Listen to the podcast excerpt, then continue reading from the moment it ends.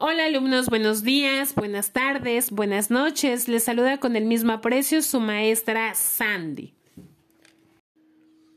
Hoy trabajaremos con el libro de texto de historia, en la secuencia 15 titulada La Revolución Mexicana. No olvidemos que nuestro punto de partida siempre debe ser nuestro aprendizaje esperado.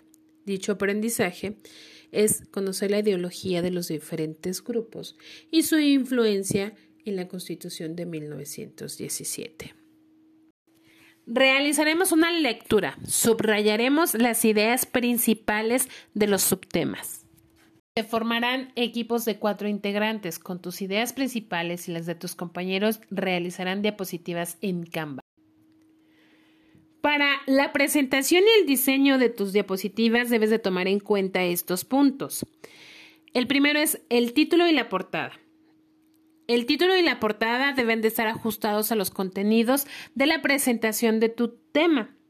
La presentación debe de ser llamativa. La información que presentes debe de estar ordenada y debe de haber una coherencia entre el texto y la imagen de cada diapositiva. El nivel lingüístico. Este debe de ser apropiado para la explicación a tus compañeros. La ortografía. Debes de cuidar que no exista errores ortográficos. El texto.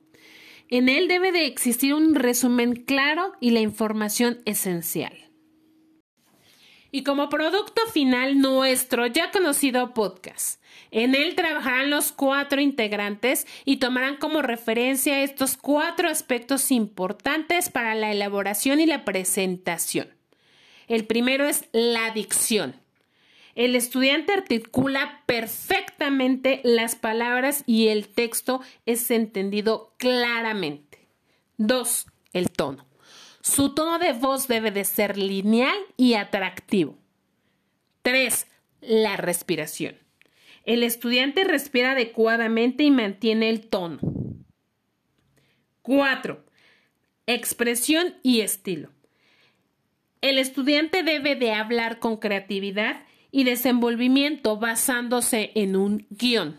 Dicho guion debe de estar estructurado cronológicamente.